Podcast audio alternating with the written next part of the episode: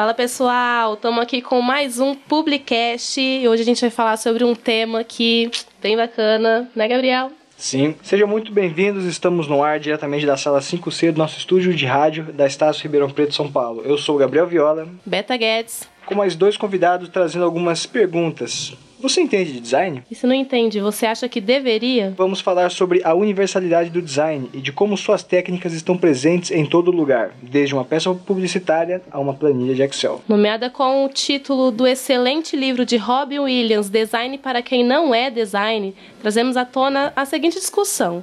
Independente da sua área, como o design te afeta? Estamos com dois convidados do XDA, já vieram aqui no Publicast recentemente, falando sobre o evento. Hoje para falar sobre essa área que abrange a todos. Bacana falar que essa organização, relembrando, existe justamente para promover a interação entre os profissionais e também com quem não é da área, porque, como dito antes, o design afeta a todos. Então, podem se apresentar. Bom, pessoal, aqui é o Alex Soares, sou designer de produto aqui em Ribeirão Preto. É, também trabalho com, em paralelo ao design com ilustração. Tenho uma coluna no site Design Culture, onde escrevo sobre design também.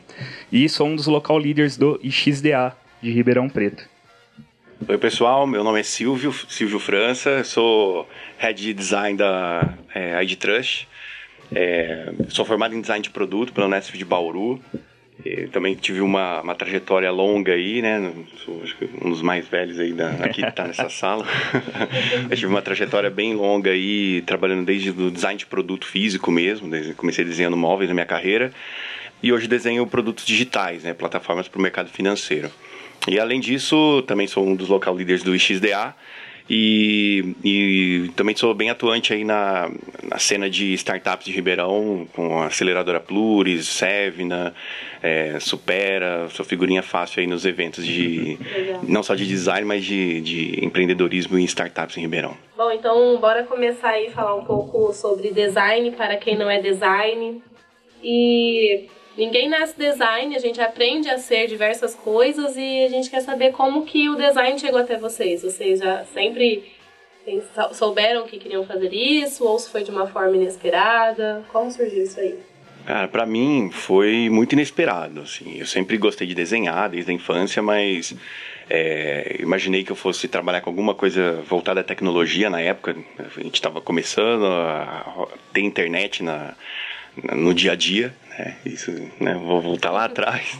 É, eu entrei na faculdade em 98, então imagina, é, a internet estava acabando. É. Hoje, ontem mesmo conversei com uma pessoa, falei assim: ah, me formei, entrei na faculdade em 98. Ah, eu nasci em 98. Falei, ah, legal, nossa. né? Me senti um pouco velho. então tá bom. É, mas assim, é, na época eu imaginava que eu fosse fazer arquitetura, prestei para arquitetura. Uhum. É, cheguei a passar aqui em Ribeirão, mas acabei optando por, pelo design. E na época eu lembro que um amigo me, me apresentou né, a profissão, eu não fazia ideia do que era. E aí eu vi e falei, cara, legal. E dentro da arquitetura eu gosto de móveis, gosto de decoração, acho que vai ser bacana, né? Trabalho com isso hoje, né? Uhum. completamente é. fora, né? Mas enfim. E foi aí que eu conheci o tema, fui, uhum. fui me aprofundar e falei, cara, acho que, acho que é legal. Vou fazer isso, prestei, passei na Unesp em Bauru. É, de 98 até 2002 eu fiquei lá, né, estudando e fui trabalhando mais nessa área de digital, na verdade, porque Bauru é, tem um polo, um polo de indústria, mas é muito pequeno. Né? Então você é obrigado a estagiar em outras áreas, né? E eu fui estagiar em editora, sabe? fui trabalhar com design gráfico, né? E uhum. digital já com fazendo sites e tal. Então acabou vindo dessa maneira, né? Eu, eu descobri meio que por acaso e me descobri na profissão ali. Bacana. É, eu também, na verdade, foi meio por acaso também. Eu sempre gostei de desenhar. Meu pai é artista plástico, é, faz pintura a óleo, então sempre tive esse convívio dentro de casa.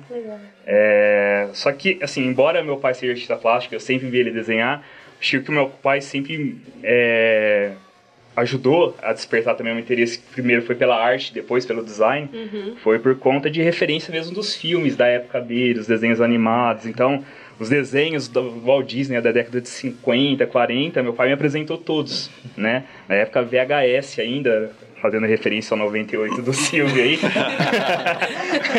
e, e, eu sempre gostei de desenhar bastante. É, só que aí, o, na década de 2000, teve o boom da informática, né? Então você tinha que trabalhar com computador, independente o que, né? Você tinha que estar tá trabalhando com computador. Então, fiz vários cursos profissionalizantes. Hoje nem deve ter mais, né? Porque as pessoas já nascem com celular, tablet na mão. Mas na época tinham-se cursos para você aprender a mexer no computador, né? É, logo depois do, da tilografia no computador. Eu não cheguei a fazer isso não, viu? Não, tilografia eu também não fiz, mas eu, mas eu peguei essa transição, eu peguei as pessoas parando de fazer a tilografia, né? E ali é, comecei a gostar de falar, puxa, eu não sabia o que eu queria fazer, mas eu gostava de mexer uhum. com o uhum. computador. Principalmente o Paint na época, né? Nossa, e, e aí, porque na verdade não tinha. Na época que a gente começou a trabalhar, trabalhar não, né? Mas mexer com o computador, é, não tinha internet, não tinha nada. Então você podia fazer no computador era brincar no Paint e jogar paciência, não tinha mais nada. Digitar. Exato. E aí, show do milhão, às vezes você comprasse o computador do milhão, você, você tinha também. E aí, é, por influência disso, eu acabei traba trabalhando como instrutor de informática nessa escola que eu fazia aula. Uhum. E aí eu fui convidado, foi meu primeiro emprego, fui como instrutor de informática. E aí todo mundo que trabalhava comigo estava fazendo ciência da computação. Eu falei, poxa, eu vou fazer, por total influência, vou fazer ciência da computação também. E aí acabou que eu saí dessa escola, depois fui trabalhar num, num lugar onde que fazia flexografia. Flexografia é uma modalidade de impressão para rótulos plásticos. Hum. E, na verdade, você faz um, um, molde como se fosse um molde de borracha, como se fosse um carimbo. E, geralmente, era em quatro cores, mas você tinha também a oportunidade de ter uma cor especial nessa embalagem. Então, essas, esses rótulos da Coca-Cola, hum. é, batata Ruffles, essas coisas assim, é, é feito... Bom, nessa época era feito por flexografia, hoje eu não sei mais. E eu fui trabalhar nesse lugar, mas não na parte de criação. Eu trabalhava na parte de TI, só que o TI naquela época não tinha tanta demanda como tem hoje nas empresas. Então, uhum. Então, o que a gente tinha que fazer ali é deixar o computador funcionando e a rede funcionando, tava ok para todo mundo. Nossa, que triste. É, era isso. Então, ou seja, muito tempo ocioso. Só que por conta de eu sempre estar desenhando, eu sempre levo um caderninho que eu fico desenhando nas horas vagas ou para rabiscar alguma ideia, alguma coisa. O pessoal viu que eu gostava muito disso e me convidou para estar tá trabalhando junto com eles na parte de criação, porque uhum. nesse lugar é, não era uma agência, não era um estúdio de design, mas oferecia o serviço para quem não tinha agência, para quem não tinha é, o quem fizesse o design da embalagem, o layout da embalagem, né? E aí, e aí tinha essa parte, esse, esse mini escritório de criação e na época era Corel ainda, a gente trabalhava, então, ou seja, eu aprendi a salvar muito rápido meus arquivos, porque senão eu perdia. Nossa, e aí eu. Sim, e aí o, o pessoal começou a me ensinar. Eu comecei a pegar gosto pelo negócio, só que nisso eu já estava no terceiro ano de ciência da computação. Uhum. E aí veio a hora da escolha. O que, que eu faço, né? Eu quero mexer com isso. Eu nem sabia que o design era bem mais amplo e tudo mais. É, a gente nem chamava aquilo de design, falava que fazia layout da embalagem, mas cara, eu quero mexer com isso, eu acho que é para esse caminho que eu quero ir. Uhum. E aí, mas eu prefiro terminar a ciência da computação, depois, se for necessário, eu vou entrar dentro de algum outro curso que é relacionado a isso. Uhum. E por conta de, desse, desse tipo de pensamento, eu comecei a ouvir muito podcast que falava sobre criação. E um deles era o B9, né, que hum. existe até hoje, né? Hoje o B9 excelente, é enorme, né? Excelente. E aí o pessoal estava discutindo sobre design, falando sobre a profissão de design, se era necessário ter uma formação de design para estar tá trabalhando na área, né? E o design até então com um viés muito mais do, da publicidade do que o design que a gente tem hoje, uhum. né? É, pelo menos o tipo de cultura, né, que, que o design chegou. E aí Falei, cara, é isso que eu quero fazer da minha vida, é isso que eu quero ser. E aí, no, no mesmo dia, eu já procurei as escolas que tinha aqui em Ribeirão Preto que ofereciam os cursos e eu encontrei a Imaginari. A Imaginari é uma escola que ela existe até hoje também, só que antigamente era um outro dono, era um outro tipo de curso e eles Sim. ofereciam um curso tecnológico de design. Então eu terminei ciência da computação, na outra semana, literalmente, eu estava começando o curso de design. E lá foi quando eu eu comecei a ter uma imersão maior, entender o que, era Gestalt, o que era tipografia, o que, que era teoria das cores, mais nessa, nessa parte de design gráfico. E aí eu me apaixonei de vez pela profissão. E eu saí desse lugar que eu estava trabalhando, fui trabalhar em algumas agências, em estágio, em agência de publicidade aqui de Ribeirão Preto. Até que eu voltei para esse antigo trabalho que foi meu primeiro trabalho, só que não na parte de instrutor, mas na parte do projeto que fazia os cursos. E lá eu atuei como ilustrador uhum. e só que dentro dessa parte de ilustração, a gente tinha que fazer as interfaces do curso, que era um curso interativo. Então ali eu comecei a fazer as primeiras interfaces, né? É, até então só tinha mexido com a parte gráfica e ali, junto com a ilustração, eu também comecei a, a, a elaborar algumas interfaces. Uhum. Foi quando eu fui para uma agência aqui de Ribeirão Preto. Hoje ela tem um outro viés, mas é a Pub Design, que foi onde eu conheci o Silvio. O Silvio estava saindo de lá e eu Legal. entrando. E aí, lá na Pub Design, comecei a conhecer mais sobre como funcionava o, o design de interface. Uhum. E comecei a pesquisar mais sobre o assunto também. Foi aí que veio o X, veio o Y, veio esses conceitos do design de interface em geral. E a gente se reencontrou, né, Silvio? Depois, no, no movimento lá da Imaginário, para falar, para discutir também um podcast sobre design. Uhum. E aí a gente falou, poxa, por que não tem mais isso, né? Por que, que a gente não tem uma comunidade mais ativa sobre design? Que é uma coisa que eu via que acontecia muito com o pessoal de desenvolvimento. Então, a, o pessoal que, que, que tem as suas linguagens, seja Python, Java ou qualquer outro tipo de linguagem, tem comunidades muito ativas, né? Não, não só em Ribeirão, mas no mundo inteiro. E eu falei, caramba, por que, que os designers não se conversam, né? Hum. E aí a gente conhecia o XDA, a gente procurou alguns XDAs que estavam ativos dentro do site, né? É, pela região, a gente não conseguiu muito contato, falou, cara, quer saber? Acho que está na hora da gente fazer esse movimento acontecer em Ribeirão Preto. Então, eu, Silvia, a Gabriela Batarra, a Luana, que eu sempre confundo o sobrenome dela. Mantovanini. Exatamente. E, e aí a gente falou, vamos fazer, vamos erguer. No primeiro evento que a gente fez, era pra gente ter no mínimo cinco pessoas. O primeiro evento que a gente fez deu 60. Nossa. Então, ou seja, não era só a gente que queria um evento com designers. Mais de duas pessoas reunidas já é evento. Hum. Exato. É. E o que, que foi legal também nesse evento é que a gente começou a perceber que tinham não designers querendo saber de design, né?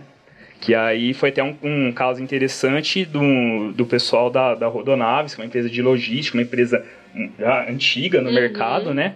É, querendo saber pô, que profissional que eu preciso contratar para minha empresa relacionado ao design, como o design pode me ajudar. Uhum. Então, chegando uma pessoa querendo ter esse conhecimento lá no evento, é, pra gente a gente ganhou o evento aí, né? Foi muito legal ter todos os designers, mas a gente ganhou mais o evento ainda por um não designer querer saber de design. Então, que legal, hum, que legal. Então aí a gente viu que, que era a hora da gente fazer o XDA acontecer de verdade e não parar até então. Então a gente fez workshops, já fez vários talks, e inclusive aqui na Estácio recentemente, mas é, a intenção é que a gente continue e trazer novas pessoas para estar compartilhando suas experiências e tudo mais. É muito bacana ver essa preocupação que vocês têm em se comunicar com quem é designer e com quem não é designer, e promover essa reunião, né? Isso foi o que nós vimos na, a, no, no evento que teve aqui na Estácio. E aproveitando para dar o pontapé inicial, visto que vocês têm, é, não só por conta do XDA, mas por conta da, da carreira de vocês, uh, uma relação muito grande com outras áreas. Né? O trabalho de vocês é se relacionar com outras áreas.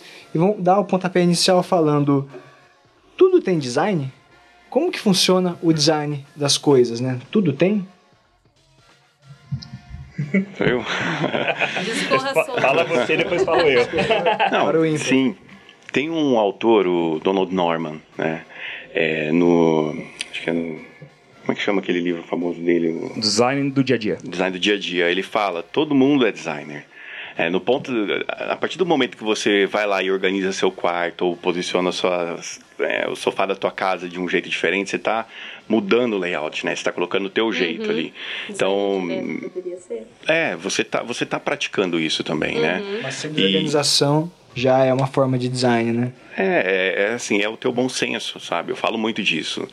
É, se você tem bom senso, você já é um pouco designer, sabe? Então, assim, você sabe como organizar as coisas, é um pouquinho de design também. Uhum. E o design tá em todas as coisas, né? Desde o da caneta que você está segurando, é, o porquê que tem o furinho em cima, isso tudo foi pensado por um designer, né? Tem um, um pessoal do Design Museum lá na, em Londres que ele faz, eles fazem umas atividades com crianças para que ele, elas comecem a perceber o design nas coisas desde cedo. Né? Então uhum. tem um exercício muito legal que eles pegam uma, uma caneca é, de porcelana e, e deixam lá para a criança brincar e tal. Depois eles retiram a caneca e pedem para a criança redesenhar a caneca de acordo com o que vem na cabeça. Uhum. É, e aí elas desenham, umas desenham com a alça mais tortinha, outras com, sei lá, com um formato um pouco diferente. E depois eles vão fazendo questionamento, né? Por que, que ela é daquele formato? Por que, que a alça tem aquele formato? Tem um sentido. Faz, é, exato. Tem, Mesmo tem que um porquê. só pra ela, mas tem algum É, o material, por que, que ele é feito de porcelana, sabe? Se eu colocar algo quente ali, eu vou queimar minha mão, né? A distância, hoje mesmo eu tava tomando café com aquelas canequinhas de, de latinha, sabe? Tipo. Ah, é, esmaltete? esmaltada. É, Esmaltado. isso. Esma é, cane- Nem sei o que é esmaltete. Cara, se você colocar um dedo de café ali, beleza. Ver- Se, se você encher ela, você queima sua mão. Isso já não acontece numa caneca de porcelana. Uhum. Então, assim, é, o design não está só na forma ou só no visual, está no Uhum. material. É, eu tive uma experiência é, na carreira que foi começar na indústria. Né? Então, eu até troquei uma grande chance com, com um designer grande de São Paulo na época, é, que era o Marcelo Rosenbaum. Não sei se vocês já ouviram falar dele. Ele era do. fazer aquele programa com o Luciano Huck. né? Acho que isso é até a primeira vez que estou contando essa história, assim. Da casa. É, é, eu mandei currículo, não, nem mandei currículo para ele na época que eu me formei, né? Eu fui, mandei um e-mail, falei, cara, dá uma olhada no meu portfólio, vê o que, que você acha. E três meses depois o cara me respondeu, falou, vem aqui conhecer, vamos bater um papo. Fui lá, fiz um bate-volta, sabe? Peguei o ônibus aqui, fui lá, fiquei uma tarde conversando com o cara, conheci o- a, a mulher, a, a filha pequena, o cachorro e tal. Na época ele ainda não estava no programa do Luciano Huck e tal, tava, tava bem no começo ainda. E aí a gente trocou uma ideia. Eu voltei para casa e fiquei esperando uma, né? Vem, vem, vem trabalhar comigo, né? E eu naquela ansiedade. Enfim, acabou que ele foi me ligar, tipo, uns três meses depois, um dia antes de eu ir para Votuporanga, já com o contrato fechado para trabalhar na indústria. Aí eu fiquei naquela, né? Eu falei, meu, eu vou para lá, eu vou para cá, porque eu vi que ali ia ser um divisor de águas para minha carreira, né? Você se arrepende de não ter aceitado? Não. Não? Hoje não. Eu fiquei me perguntando muito tempo isso. Será que eu vou me arrepender? Ainda mais depois que ele foi pro programa. Eu falei, cara, Vai. será? Mas eu acho que a, o, o rumo que eu ia dar pra minha carreira ia ser completamente diferente, né? Aham. Mas enfim, isso eu contei porque assim, eu imagino que lá em São Paulo eu ia estar vendo uma- um aspecto muito mais estético do, do design, talvez não, não sei, estou imaginando isso agora, né? Do que eu tenho hoje. Né? Então, eu trabalhei na indústria, atendia 12 indústrias dentro de um escritório pequeno com três designers. Então, é, o dia a dia era prototipar, era ver, era ter todas as limitações que o design precisa ter para acontecer. É, eu, eu- eu brinco com o pessoal, falo assim, se você der, não der um prazo para o designer é, ou deixar ele sem um briefing, o trabalho não sai. Entendeu? Aí, aí o pessoal confunde arte com design, aí vira uma confusão, né? Aí a gente pode até fazer um podcast só sobre isso depois, se quiser. Anotadíssimo. É, então, assim, é, a minha visão do design acabou sendo muito mais técnica, de materiais, de aproveitamento, porque na indústria é isso, é centavos fazem diferença, né? Eu via, eu via dono de indústria pegando parafuso no chão e guardando no almoxarifado. sabe? Porque aquilo faz diferença, né? E na época a visão, a nossa visão, do, do- a minha visão do design foi migrando para isso, né? O design é o quê? O design é mais estético ou é mais é mais é, forma e, e aproveitamento de material? E aí você se envolve mais com o aspecto de negócio da, da empresa e não só no aspecto visual. Você tem que combinar as duas coisas, porque se o produto custa caro a margem de lucro do cara diminui e muitas vezes isso vai impactar no preço final. E aí, cara, quem é que vai comprar? Eu trabalhava para a indústria de móvel popular. Era coisa que ia para Casas Bahia, Magazine Luiza. Cheguei a ter cama que eu desenhei no tabloide da Magazine do, do, do Casas Bahia. Tá guardado em casa até hoje, entendeu? Perigo, cara. Então é uma coisa pra eu sempre me, me lembrar de onde eu vim, assim, sabe? Legal. E era uma região onde, cara, e, e por incrível que pareça, as indústrias para as quais eu desenhava também produziam para Tokstok. Então, é da mesma indústria, sabe? Você tem um móvel popular e tem um móvel que não é tão popular, né? Que é, Um pouco mais refinado. é um pouco mais refinado, mais ainda, tem um pé Aham. popular, mas é, que custa caro. Então, eu acho assim, a gente estava falando sobre como design, né? Como é, eu acho que tem muito disso, sabe? Tipo, o design tem muito mais a ver com negócio do que só com a, com a parte estética, né? Eu acho que assim, no final, a minha concepção de design vem daí, sabe? De trabalhar dentro da indústria, ver o chão de fábrica, todo dia fazer protótipo, saber para quem eu estou desenhando aquilo, que não é só para o usuário final, mas também para o cara que me contratou e que precisa ganhar dinheiro com aquilo para sustentar uma fábrica que tem 300, 500 pessoas trabalhando. É A tal da, da empatia, né? É, Entender, entender como o cara funciona, entender como o trabalho dele, né? e muitas vezes ele entender o seu trabalho. É, aí fecha essa a história do design tá em todas as coisas, né? Não tá só no produto, não tá só na pessoa que vai usar, mas também tá em aspecto de negócio, finanças e, e por aí vai. O escopo é bem isso- grande. Isso é algo que, antes da gente mudar para o próximo tópico, algo que eu gostaria que vocês comentassem. Ah, em off, a gente estava conversando com o Alex sobre o tal do UX Research, que é você entender como o profissional para quem você vai oferecer o seu serviço trabalha e ele entender como você trabalha, né? Por meio de pesquisas, de conversas, de entrevistas. Né? Eu gostaria que o Alex falasse um pouco para a gente, inclusive falasse para aquele excelente exemplo do agricultor. Ele falou Sim, sobre sim. o aplicativo. É, até com- fazendo um, um complemento aí do que o Silvio falou, acho que o design ele tá em tudo desde que ele seja planejado, né?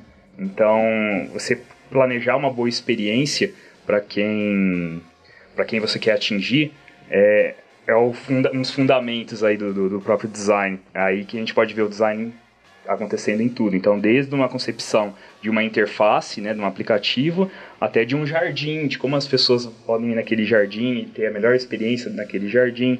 Eu, em paralelo ao serviço de, de design, também eu faço a parte de ilustração. Eu trabalho com ilustração para histórias em quadrinhos. E tem muita questão da narrativa gráfica. É, será que o jeito que eu estou desenhando ali, a posição do personagem, o que eu quero representar naquela cena do, do quadrinho, tá passando o que eu quero que o leitor entenda e a melhor experiência para ele entender toda aquela história. Então tudo pode estar tendo esse mindset aí do design, né? E sobre o, o research é muito, é muito disso, né? Acho que como um dos pilares principais do design também tem a empatia. E você compreender o universo daquela pessoa que vai estar usufruindo do, do seu produto ou serviço que você está projetando ali. E, e falando do exemplo, né? Tava, dei o exemplo uh, fora do ar aqui do, do pessoal que, que a gente estava desenvolvendo num projeto que era para desenvolvimento pecuário. E na hora que você vai lá na fazenda, você tem que olhar todo o ambiente, não é só a parte de interface, né? do- no caso ali, um do, uma das interfaces era um aplicativo, mas como aquele aplicativo se comporta, né? No ambiente, é, a tela do cara tá quebrada ou não, se o celular dele é geralmente não é o celular top de linha, é um celular é, às vezes dado pelo próprio fazendeiro, pro peão, que fica lá na parte do, do desenvolvimento pecuário, um celular é, um, Um pouco mais inferior, pode estar com a tela quebrada, o sol que bate em cima, enfim, é N fatores que a gente tem que entender para estar desenvolvendo, né? Então, não adianta nada montar uma interface que ficaria perfeita lá no iPhone XE, o iPhone 11 com, com o fogãozinho atrás lá, né? é, porque não é pra, não é para esse, geralmente não vai ser para esse dispositivo, né? É difícil, porque é sempre diferente, vocês nunca vão ter o mesmo serviço. A rotina de vocês muda o tempo todo, porque são profissionais, N profissionais que vocês trabalham. É difícil você toda vez ter que se adequar à pessoa. É, eu acho que esse aí é, é um, é um skill que você vai ter que sempre estar desenvolvendo, né? Então, isso que é o legal também, né? Você vai ter sempre estar buscando alimentar o seu repertório, né? O seu repertório não pode ficar restrito ao seu gosto pessoal. Por isso que é, a gente fala né, do design centrado no design e o design centrado no usuário, né? O design centrado no design é, é sobre o seu repertório, sobre a sua experiência de vida. Que geralmente, o que você vai desenvolver dificilmente vai ser o público seja você, né? É, pode ser que seja, mas geralmente não é e assim. Mesmo até que seja, você pode estar enviesado, porque é- tem o seu gosto pessoal também envolvido naquilo e tudo mais. Então, o design eu acho que sempre tem que estar. É, quando você começa a partir para esse lado de, de UX e, e desenvolver para quem realmente importa, que é o usuário, você começa até a tirar o, o seu ego de lado, né? Então, do design gráfico que a gente vem num, numa evolutiva de cultura até chegar ao design que a gente pensa hoje, né? O design lá quando começou, lá nos primórdios, quando chegou aqui no Brasil, né? Até o, a passagem aí do Alexandre Wallner, que trouxe os primeiros conceitos de design, pelo menos do design gráfico aqui para o Brasil, é, você tinha muito viés ainda do lado artístico e de ter o ego, então, do designer que assina a obra e tudo uhum. mais. Hoje não. Hoje o, o designer tem que, pelo menos, se for atuar nessa parte de UX e, e entender mais a visão do, do usuário referente ao que você está produzindo, ele tem que estar tá desapegando, desapegando, do que ele está produzindo, deixar o ego de lado é, e focar em o que realmente importa, que é o usuário. Ele que tem que cumprir a tarefa dele, você tem que facilitar essa tarefa dele, né? É, é essa questão do design, é assim, ele, o designer não é o protagonista. É, quem é protagonista é, é, o, é o usuário, é a, a uhum. experiência que ele vai ter. Então eu costumo falar assim que o design ele tem que ser transparente. É, se, se vocês precisam explicar, aquela história até que eu falei, se você precisa explicar é porque o design tá bom. Uhum. É, então, a gente falou isso na, na, na, palestra que a gente fez aqui. É, é, é igual piada, foi essa comparação que eu fiz, né? Uhum. Tipo, se você precisa explicar, a piada é ruim, a tela é a mesma coisa. né? Então, tem que tomar esse cuidado, né? E o foco no usuário é, cara, vamos entender. A gente estava falando de research, né? Research é pesquisa. Sim. Então, ela, às vezes ela acontece antes de você desenhar qualquer coisa. Você uhum. tem que conversar com a pessoa, entender qual é o contexto em que ela está inserida. Contexto de negócio é importante também. É, mas o contexto de ambiente onde ela está inserida, como, como o Alex falou, né, no ambiente rural, por exemplo, uhum. ela vai impactar. Então, se você não olhar para isso, você pode estar tá gastando tempo e dinheiro da, da, da empresa que te contratou para fazer algo que ela não vai usar. E descobrir isso depois é pior. Né? Hoje você tem metodologias para acelerar esse processo. Né? Então você valida muito antes, você cria protótipos que não são, não usam uma linha de código e você consegue testar isso no próprio uhum. aparelho que o cara usa. Então tem várias formas de você é, chegar a desenvolver um produto é, que vai atender e você consegue testar isso antes, é, gastando menos dinheiro e menos tempo de quem te contrata, né? Sim. Um questionamento que eu sempre faço, porque eu acho que a gente tem que pensar no design não só para a galera aí que está ativa e etc, no, dentro do design, tem que pensar para todo mundo e tem que juntar todo mundo nessa, né? É, vocês acham que a vida de uma pessoa com, com alguma deficiência poderia ser, sim, melhor se o design é, fosse pensado para elas também, porque a gente, a gente tem peças, a gente tem coisas que é, que é pensada para essas pessoas. Mas, no geral, o design pode melhorar a qualidade de vida de uma pessoa com alguma deficiência? Ah, sem dúvida, sem dúvida. Eu lembro na faculdade a gente tinha é, é, aula de projeto e uma uhum. das, das aulas foi desenhar uma colher para quem sofria de hanseníase. Então, assim, como é que eu vou criar uma colher para alguém que tem uma deficiência, é, que o cara, a hanseníase, ela, ela é, impossibilita movimentos, né? Uhum. Então, como é que o cara com a mão toda torta vai segurar uma colher? Então, uhum. a gente teve uhum. que pensar, criar protótipo para fazer isso, né? Isso falando de produto físico, mas você tem muito para produto digital também, né? Sim. É, em 2017, no fim de 2017, eu fui uma palestra, que eu até falei no, no, no dia também aqui, é, do. Eu esqueci, sempre esqueço o nome dele, mas ele é um desenvolvedor do Google que é deficiente visual. Hum. Então, assim, como é que esse cara consegue. É, e ele é front ainda, se não me engano. Ele desenha as telas e, e sem enxergar.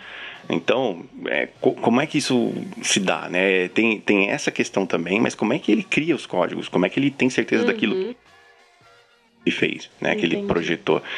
É, e hoje você tem, leitor de, tem leitores de tela, então assim, uhum. assim, a, tem uma discussão que, se, até onde o designer pode criar uma tela que, que seja bem utilizada por, por alguém que tem uma certa deficiência, Sim. ou se a gente tem que é, dividir essa responsabilidade com o próprio sistema para o qual a gente está criando, porque ele, uhum. o próprio sistema já está trazendo recursos para facilitar a vida de quem tem alguma deficiência, né? Sim. né?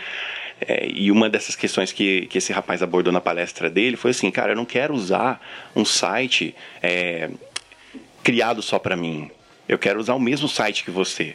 É, então, será que a gente não consegue criar algo que sirva para os dois sem ter uma versão para quem tem deficiência e uma versão para quem não tem? Uhum. Né? Acho que esse é o maior desafio do designer hoje, é como eu, eu projeto para todo mundo. Né? Então é, uma, é um grande desafio. Deixa a pergunta. Assim, você acha que vocês acham que a gente poderia juntar políticas públicas com design para criar é, meios de veículos que, que chegassem a todo mundo, que fossem mais acessíveis. Vocês acham que seria que é cabível o design dentro da política pública? É, Pensando na galera também com deficiência? Eu acho que um dos casos recentes aí que de futebol foi o caso da, da moça que levava o filho dela no estádio do Palmeiras. Uhum. O filho dela é, é deficiente visual Uhum. e ela ficava narrando o jogo para é, pra ele ter a experiência de como é estar no estádio, porque até então ele levava o foninho, então ele não tinha experiência do estádio, ele ficava só no fone ouvindo o locutor de rádio falando sobre o jogo, que às vezes tinha até a questão do delay e tudo mais, Claro. e não vivia a experiência de estar no estádio. Então ela ia lá e com ele para narrar o jogo. Ela até, eles até receberam um prêmio recente aí da, da FIFA como é, exemplo de torcedores, né? e, e é uma história muito legal que acho que fala um pouco sobre isso, né? Como a gente pode começar a pensar nas pessoas, em não só a parte digital, que é de extrema importância, afinal de contas é, são ferramentas que estão presentes no nosso dia a dia, mas como a gente pode pensar na, numa locomoção de uma pessoa que é deficiente é, visual dentro de um hospital? Aham. Sendo que, assim, o hospital está aberto para todo mundo. E às vezes a gente está falando de, de hospital, a gente tem hospital público e tem hospital privado. Uhum. Como o hospital público está se preparando para isso? Então aí que já começa a entrar dentro de políticas públicas, né? Verdade. Como, como, as pessoas, como o governo está pensando nisso, como a sua, é, o seu prefeito, ou, ou o governador, ou o próprio presidente, os parlamentares, estão desenvolvendo leis para facilitar isso. Pô, Uhum. Será que se a gente pensar que tem que ser obrigatório ter uma, um tipo de, de sinalização que consiga ah, guiar um deficiente visual dentro de um hospital público? É, então acho que é de extrema importância e eu acho que o design está muito presente hoje no, no setor privado, Sim. mas acho que o design tem que começar a ser uma ferramenta é, adquirida também pelo setor público, mais né? acessível, né? mais acessível, né? Acho que a gente tem o, o caso aí do, do Érico, né? O Érico, que é um do, do- dos local leaders do, do XDA da América Latina, ele começou a carreira dele dentro lá do, do- da parte de governança de Curitiba Uhum. e ele utilizava muitas das abordagens do design para construir Curitiba do jeito que ela é hoje. Então, muita coisa que funciona hoje em Curitiba, por ser um exemplo de uma grande cidade, tem abordagens do design aplicadas ali que resultou nisso. Então, por que não fazer isso no país todo, né? Uhum. E até além, no mundo todo, né? Trazer essas abordagens do design para serem facilitadores e, e não só no setor privado, né? Claro. Isso é algo que abre espaço para muita inovação, né?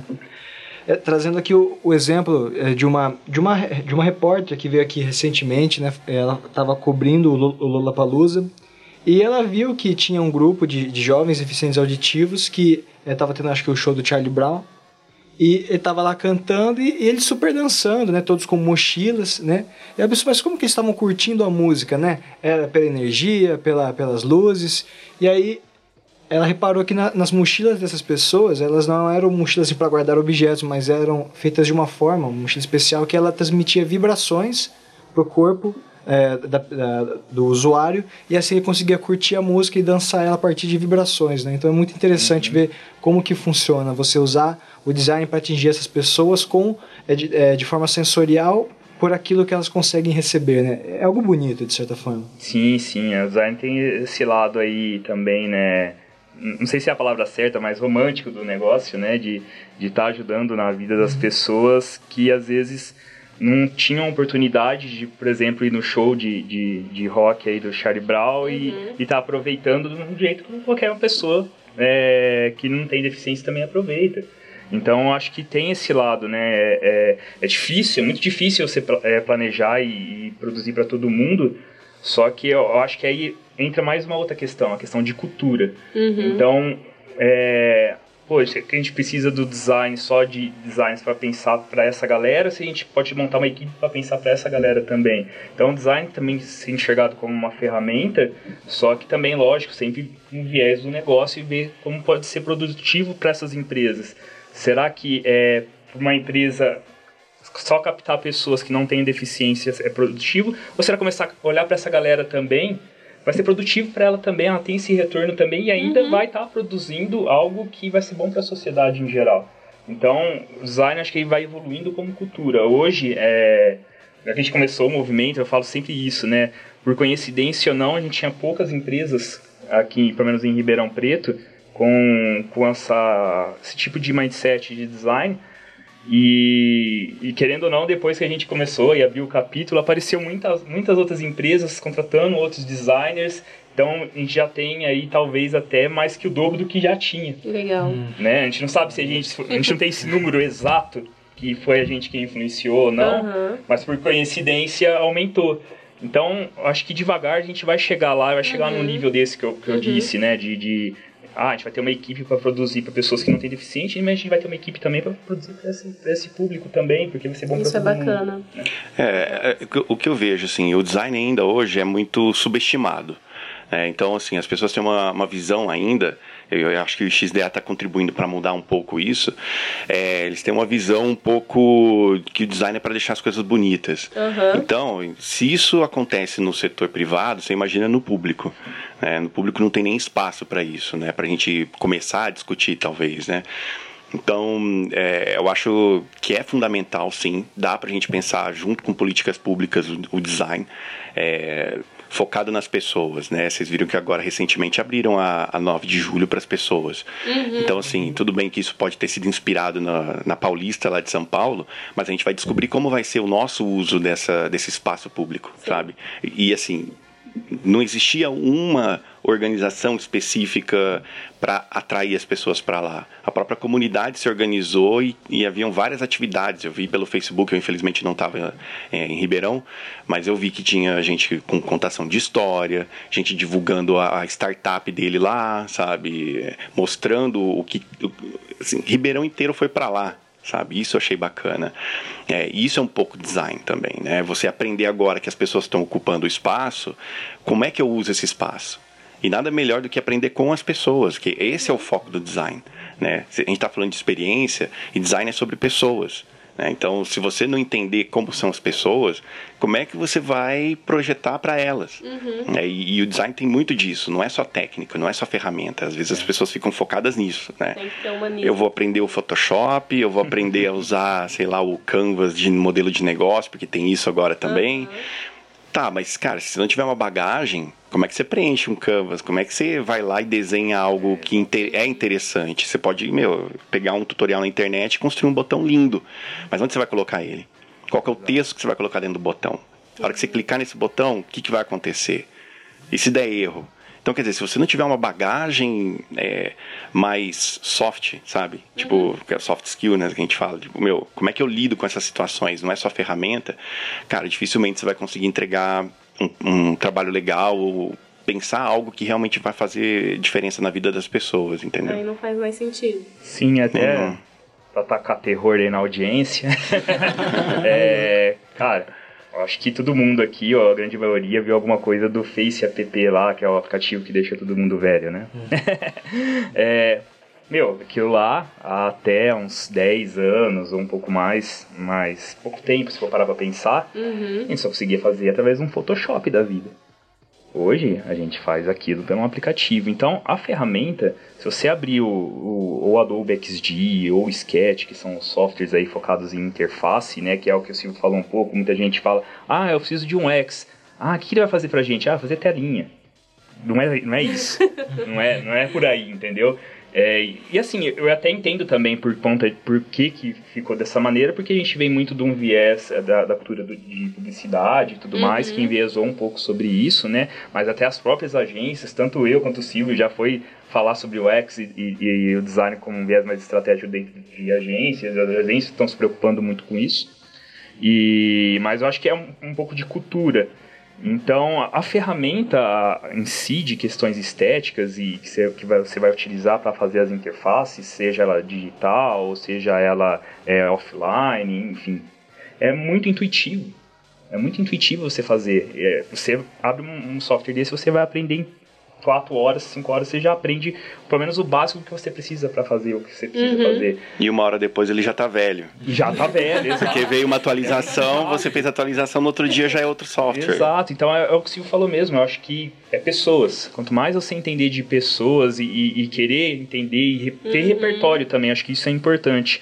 Porque eu acho que fica aí a dica até para todo mundo aí que gosta de ficar um pouquinho no Facebook, no, conversando com o pessoal no WhatsApp. Meu, vai vai ver o mundo afora, vai viajar, vai num teatro, vai ler um livro. O mundo é uma aula de sociologia. Né? Exato, é. ou usa a internet para essas questões também, né? uhum. né? Pesquisa, pô, tem cada documentário legal. Acho que um documentário bacana que dá até para indicar pro pessoal aqui é o Abstract, que fala sobre muito sobre design, né? Mas sobre visões diferentes de design, desde o designer da Nike, que faz os tênis da Nike, a Paula Scher, que é uma mega designer gráfico, tem o designer de produto do Instagram, tem o ilustrador, enfim, tem várias visões sobre criatividade, como utilizar o design no dia a dia. E não necessariamente você tem que ser designer para assistir, para pegar isso como inspiração, né? De como você pensar em, em projetar para o seu produto ou serviço para as pessoas que vão utilizar, né? Então acho que é, é, muito isso. É o designer, acho que hoje cada vez mais e, e daqui para frente vai ser o que vai separar ali o joio do trigo ali, né? É, é, o designer que se preocupa com as pessoas. Dica anotada. Aproveitando esse gancho que o Alex falou, aliás, o Alex e o Silvio falaram sobre é, a importância de fazer as pessoas se entenderem para aquilo acontecer. Eu gostaria que o Silvio desse um relato muito interessante que ele deu, inclusive, no, na palestra dele no XDA, que foi como ele ajudou a construir a empresa dele por meio é, fazendo as pessoas entenderem como o designer pensava, tanto o pessoal de criação como a galera do RH. É, isso é uma história legal. Na verdade, assim, a empresa já existia, né? Eu, eu comecei a me relacionar com, com a ID Trust no finalzinho de 2017 como consultor. Então, assim, a empresa já existia, já estava crescendo, já, já tinha, acho que na época tinha umas 12 pessoas trabalhando lá, era uma, é uma startup ainda, né?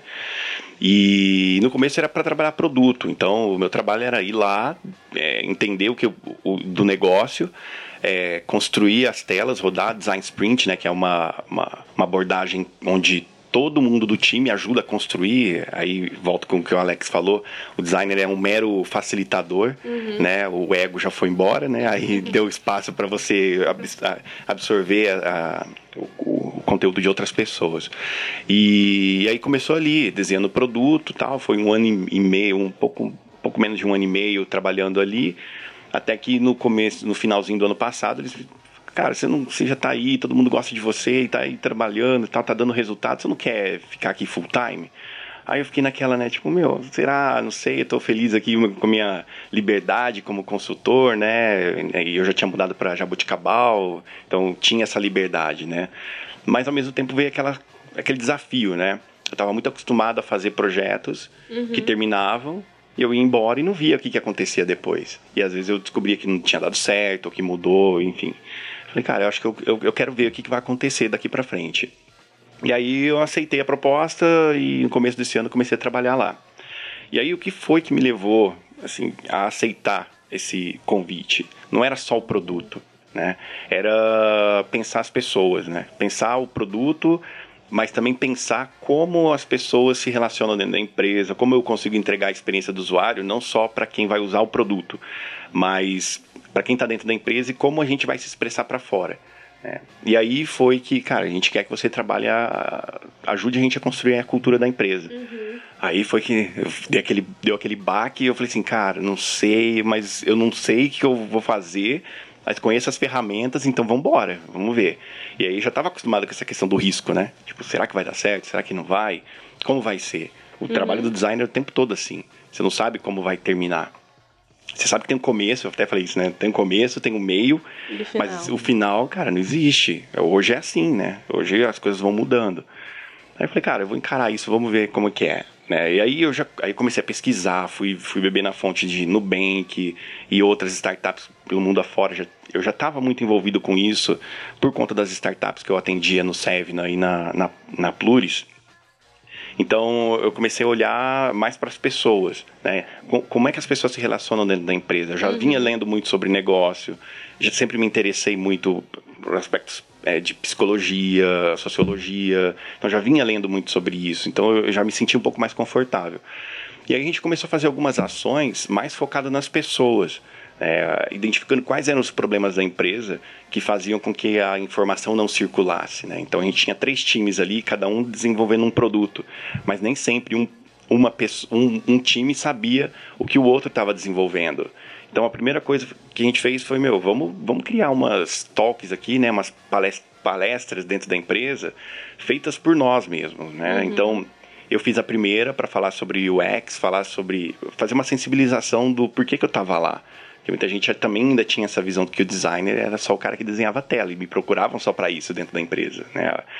E aí eu fui, fui tentando mudar essa visão, porque até hoje eh, a gente está aqui indo para 10 meses, né? E, e eu sou o único designer ainda dentro da empresa. Então, não dá para eu atender três times, quatro produtos, tudo ao mesmo tempo, ainda cuidar de marketing digital e, e da comunicação da empresa. Então, eu precisei fazer um trabalho de, de para fazer a informação circular. Então, as pessoas começaram a, a, Eu comecei a tentar levar esse conceito de design para que as pessoas começassem a pensar como designer. Uhum. É, volta aquela questão inicial, né? Todo mundo é designer? Uhum. Na minha concepção, sim. Então, assim, lógico que tem medida, eu tenho uma bagagem diferente delas, mas o que, que elas podem. O que, que eu posso fazer com que elas percebam que vai impactar no trabalho delas, sem que eu precise estar do lado e ditar as regras, né? É, então, há mecanismos para isso. E um deles foi, foi essa questão de estar o tempo todo. Eu falo, eu brinco, eu falo até para o CEO da empresa, cara, a coisa que eu mais faço aqui é tomar café no corredor e conversar com as pessoas. Que é melhor. Exatamente. É melhor. Então, assim, e, e, eu. Uma abordagem que eu tomo, e tomo muito cuidado com isso, uhum. é de uhum. não aparecer. Então, assim, eu não, eu não, não quero ser o protagonista disso. Quem tem que ser o protagonista são as pessoas. Então, a cultura da empresa tem muito a ver com isso. A gente uhum. falou, ela já existe, já está lá. São aquelas pessoas que trabalham na empresa. Então, por isso que é importante, eu vi essa importância de conversar com as pessoas, evitar que eu aparecesse, porque tem que vir delas, elas têm que acreditar naquilo. Né? Não é nada imposto. Se eu chego e falo assim, ó, a cultura da empresa hoje vai ser assim, você na hora de tomar o café você tem que pegar a xícara desse jeito, com o dedinho assim, tarará, cara, quem é que uhum. vai fazer isso? E assim, você acha que uma vez estimulado, o design ele se torna sustentável. Então, a gente sempre tem que ter estímulo, ter é, é, informação o tempo todo para continuar cultuando o design ou você acha que uma vez empregado a gente sempre vai ter aquilo e ele se torna sustentável com a gente? Não, você tem que estar tá reforçando o tempo todo. Uhum. É, isso é, nem tudo que eu fiz lá deu certo. Né? Então, você vai aprendendo e você vai se adaptando àquela realidade. Mas uhum. o, uma coisa que eu percebi é assim, você tem que estar o tempo todo junto. Né? Uma das coisas que eu, que, eu, que eu notei logo no começo é que se eu quero ajudar a construir uma cultura, e eu estava morando fora de Ribeirão, eu não posso ficar remoto. Tem que ser mais participativo. Exatamente. Então eu passo, eu passo a semana inteira aqui em Ribeirão e de final de semana eu vou para Jabuticabal. Né? Então eu inverti toda a lógica. Minha família é toda é daqui. Eu mudei uhum. por outros motivos, isso aí também dá um outro podcast. Podem voltar, viu? É uma máquina de pautas. Exato. Mas, enfim, o, o, que eu percebi é assim, cara, eu tenho que estar dentro da empresa, eu tenho que estar conversando com as pessoas. E isso tem que ser contínuo. Né? É, o, o, uma das atividades que, a gente, que eu vi mais valor dentro da empresa para ajudar a consolidar a cultura é o, a metodologia ágil de desenvolvimento, que é o Scrum. É, a gente falou disso também no dia da, da palestra. E tem um evento durante o Scrum. O, Scrum, para quem não conhece, é uma metodologia ágil de entrega de. foi desenvolvida para entrega de software. A gente usa, a gente chama de sprints de 15 dias, então a cada 15 dias você tem uma entrega, um uhum. pedaço pequeno do produto. Uhum. Sabe quando você tem aquele, aquela atualização do teu aplicativo no celular? Uhum. É isso, sabe? Tipo, terminou o sprint tem lá uma, uma função nova para você atualizar o seu celular. É a mesma coisa, uhum. é essa metodologia. E tem um evento durante, nessa sprint que é a retrospectiva. Na retrospectiva é a hora que todo mundo desce o pau em todo mundo. Né? Fala assim, meu, não deu certo, não gostei do que você fez, você é, aconteceu isso que não me agradou. A gente tem, tem até um, uma, todas as paredes na empresa são para a gente desenhar. A gente pintou uhum. com uma uhum. tinta que a gente pode desenhar. Então, na retrospectiva tem lá, a gente desenha um quadro assim, é, o que te deixou feliz nessa sprint, o que te deixou chateado, o que te deixou puto. Então, no puto você vai colocar o que, o que, é que realmente te incomodou. E ali que rola o, a transparência. Aí, aí, você vê como que ajuda a construir a cultura. Uhum. Se você quer feedbacks transparentes, é ali que você vai treinar isso. E o É. pessoal achava que era só no Big Brother, né? Não é, cara. Não é. Isso é muito difícil. Tem lavação de roupa suja o tempo todo. Vos libertará é real. É real, cara. É. E é algo complicado, viu? Porque pra você ter uma equipe que consegue todo mundo sentar junto e falar, eu não gostei disso, disso, disso, gostei disso, disso, disso, todo mundo pegar, se resolver, apertar a mão no final sem ter briga, no outro dia continuar normal, é algo muito difícil, é uma conquista, assim, valorosíssima. E antes da gente pedir os contatos de vocês, eh, eu venho aqui propor um pequeno desafio que eu pensei nesse meio tempo. Olha, isso não tava combinado, hein? Nem um pouco. Ah, sobre assim su- sugestões, vocês podem perceber que é, é a primeira vez que nós estamos gravando, né? E nós estamos tendo algumas dificuldades, né? Por exemplo, a gente está se movendo que nem ah, estamos meio truncados, né? a gente tem que tomar cuidado com barulho de celular, barulho de caneta. Faz dei, um ASMR isso aqui, É. né? eu dei um chute na cadeira agora que acho que até Deus ouviu. Eu, eu gostaria de perguntar para vocês. Se vocês tivessem que refazer o design dessa sala de forma a atender às necessidades do radialista e assim evitar, por exemplo, sei lá, colocar um carpete na sala de forma que quando eu faça assim com a cadeira raste ela no chão para às vezes me aproximar do microfone, é, isso não aconteça. O que vocês mudariam em relação a isso? Como vocês começariam esse trabalho? Um ar-condicionado, por favor. Um ar Eu acho que. Deus ouviu isso. Um ar facilitaria. Mas eu acho que é, que é muito mais uma imersão, né? Então, creio que a gente teria que passar mais algumas entrevistas com vocês, identificar mais é, quais seriam os problemas, tanto de quem vai ser entrevistado, quanto vocês que entrevistam, como o papel do editor também que está aqui com a gente. É, então, entender como é que funciona esse universo de vocês é, não só a questão de pesquisa, porque assim, tem muita questão de pesquisa, ah, vamos perguntar para o usuário. Mas às vezes o usuário, por N motivos, ele pode te dar uma resposta que não necessariamente é a resposta verdadeira. E não é porque o usuário quer te enganar ou não, é porque tem N motivos que pode enviesar ele e te dar uma resposta que não necessariamente é a resposta do que ele realmente sente. Então a gente teria que estar atuando aqui como observadores também, captar isso como, como métrica, né? E aí depois sim a gente falar, ó, acho que é legal a gente colocar o ar condicionado do Silvio, colocar um- algum tipo de tapete que a cadeira não vai fazer barulho, ela- como modificar o- ah, o microfone, a gente colocar nessa nesse ângulo tal, e deixar ele dessa maneira, colo- colo- colar ele mesmo na mesa. Pensar no cara que vai editar depois. né? Exato, Tem que conhecer o- é, não só o cara que tá falando, mas o cara que vai editar depois, você conhecer o papel do editor. É, então é, essa questão da empatia, porque assim, não tem como eu ter a mesma experiência que você de vida. Não tem como. Não tem como eu ter a mesma visão. Nunca Cada vou um ter. tem uma história. Cada um vai ter uma, a sua história, o seu repertório e tudo mais. Mas dá pra você tentar exercitar a empatia. Então você vai tentar melhorar a situação dessa pessoa, né? É, e é assim, é contexto, né? A gente tá nesse contexto agora junto com vocês e eu, eu tô sentindo essa, o calor, né? né? São, são o quê? A gente tá em cinco pessoas aqui dentro de uma sala pequena, isolada acusticamente. Então, assim, é e natural. em Ribeirão Preto. Em Ribeirão Preto, isso é importantíssimo, né? Hoje fez o quê? 38? Sei lá. É. então, assim, é, tem, tem tudo isso, né? O que o Alex falou faz muito sentido. É, tem que rolar entrevista, você tem que ter uma, uma, uma abordagem de observação, sabe? De perceber o que está acontecendo e como a pessoa se comporta no ambiente. É, o que ele falou faz todo sentido.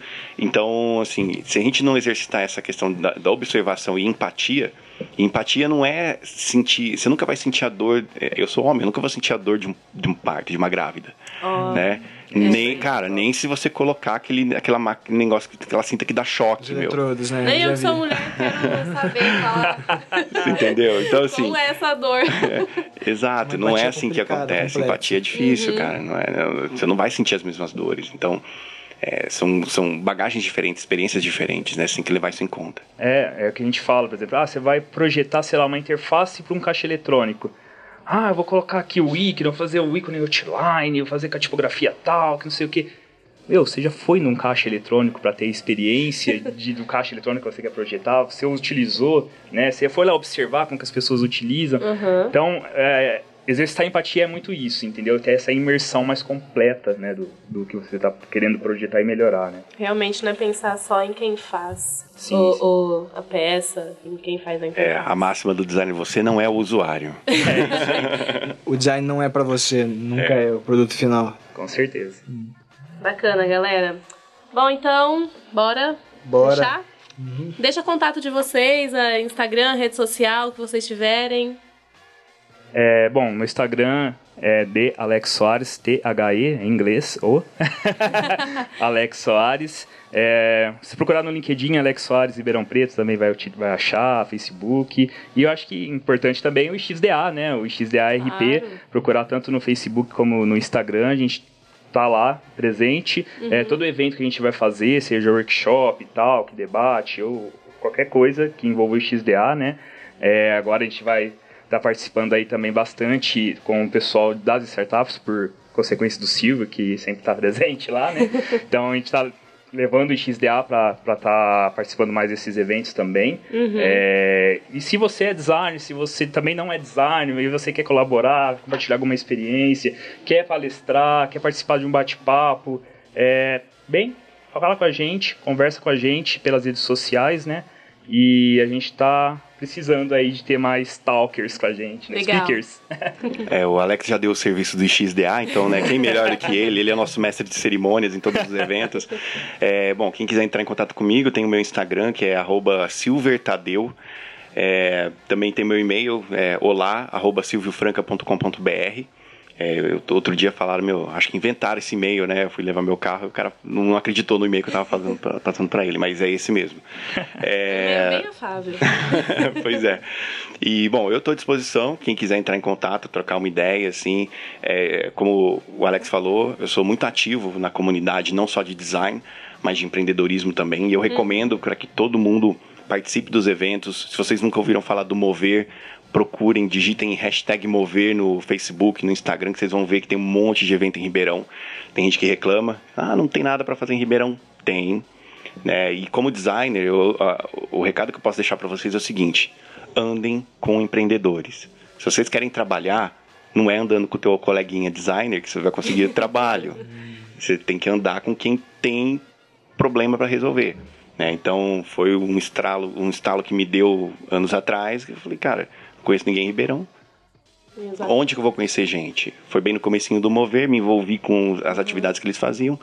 Então, assim, é, cara, eu recomendo, procurem Mover, procurem os eventos Open Coffee, é, Moveria, GDG, é, que mais tem aqui? Puta, Ah, tem uma já porrada já, de coisa. de lançar. Tem o, é, o Scrum Agility Brasil, que a gente acabou de fazer um evento na Pluris, que foi um, cara, foi um sucesso, É, assim, vocês tá falam no da Meetup. Pluris, a Pluris está atuando muito bem aqui em Ribeirão agora, né? Sim. Com startups, com a galera aí nova na é, empreendedora. E ó, tô abrindo uma dica aqui. É legal vocês ficarem de olho também na, na Pluris, hein, galera? Porque É. lá rola muita coisa boa. O Silvio sempre tá lá com o pessoal. É, não só Pluris, por mas lá tem, sempre, tem então. a Sev na Startups Sev. também, que tá Sim. lá no Supera Park. O próprio Supera Park, cara, é Uhum. um ambiente super aberto, apesar de estar um pouco distante, é meio fora de mão, assim, mas, cara, se você quer, tem que É, se virar, assim, cara, tem que ir lá, fala- tem que chegar, desse entendeu? assunto, a galera pode imaginar que, caraca, tem, tem um preço pra isso, né? Ah, é é uma coisa que muitas das vezes pra alguém pode ser algo novo. Então, às vezes pode pensar, caraca, vai ser acessível e tem um monte de Sim. evento bacana, totalmente gratuito. Com aí, certeza. O cara, donos de agência curtir. participam dos eventos que a gente Então. organiza, Sim, como sim. o Alex falou, é, até nessa questão que ele falou do XDA com a Rodonaves, o cara tava procurando entender se ele precisava de um designer de interface um designer de experiência. Uhum. Ele foi lá e acabou fechando negócio com, com um dos colegas que estavam lá e a coisa virou. E o cara Legal. tá atendendo até Exato. hoje, se não me engano, entendeu? Exatamente. Então, assim, os negócios são feitos ali. né? Então, é, se conecte com as pessoas da cidade. Tem muita gente precisando, tem muita startup. A cada semestre são pelo menos umas 5, 6 startups novas que a, tanto a Pluris quanto a Seven Startups aceleram. Então, e esses caras precisam de designers. Precisam. É, eu, eu realizo os- as sprints com eles e, e- e já levei designers para trabalhar durante essas sprints como Bacana. voluntário. Cara, faça trabalho de graça. Sabe? Isso é importante. É, tipo, meu, você, precisa de portfólio? O Cara, vai crescer. onde você vai conseguir portfólio? Fazendo trabalho. Se você esperar que o cara vai te pagar para o primeiro É. trabalho, você vai ficar sentado esperando. Exatamente. Então, faça, é, encontre o seu limite, até onde eu posso ir trabalhando de graça para construir uma experiência, não só portfólio. É. Porque como UX, né, hoje nem portfólio eu tenho. Se vocês entrarem no meu silviofranca.com.br, vocês vão ver que não tem portfólio, É. tem texto. então, assim, é, é esse o recado. Exato, é o essa questão de ir na, nas startups, né, e nas aceleradoras, o, o Silvio é mentor lá no Sevna, e aí acabei também indo para lá também fazer mentoria é, sobre, sobre assuntos de design relacionados a, a, design como, como interface, né? Então, uhum. para falar um pouco sobre design system, style guide e tudo mais. E, meu, isso é total. Se é uma coisa que o pessoal tá precisando lá é de designers, e, e, essa evolução, acho que as pessoas também têm que ir com essa mente aberta. Claro. Meu, você vai construir um portfólio. Meu portfólio também tá igual ao do Silvio aí, já, já tá mais no escrito do que na, na questão, nas, questões, nas questões gráficas. Mas eu acho que é, é, muito importante. Já que você, vai, você precisa de um portfólio, você vai fazer algo fictício, você não vai fazer algo que vai ser utilizado. Verdade. Você já começa a exercitar algo que realmente vai pra rua, né? Para você que tem interesse em design, mas não sabe nada de design, ficam aqui algumas sugestões bibliográficas: design do dia a dia de, de Donald Norman e design para quem não é design de Robin Williams. Inclusive também deixamos aqui a indicação do B9, um coletivo de, de, de podcasts uh, sobre jornalismo, sobre marketing, alguns sobre histórias, que é excelente também.